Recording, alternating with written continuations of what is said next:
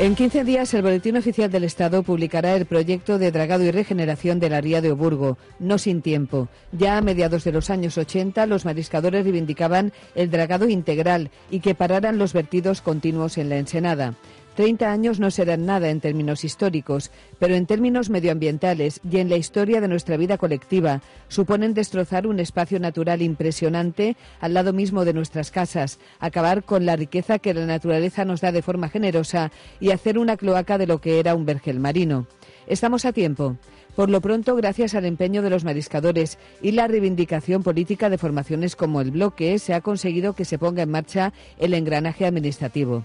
Se está llegando al vertido cero por parte de la Junta y ayuntamientos de las márgenes y se moverán los lodos que se puedan mover en lo que será un reto para los químicos y biólogos. Nadie se hace responsable de nuevo de la dejación y la pérdida. Una vez hemos llegado hasta aquí, la apuesta debe ser total y hacer las cosas como nos merecemos. La puesta en valor de lo nuestro, de nuestro paisaje y nuestra riqueza lo merece. Hoy por hoy, Consuelo Bautista.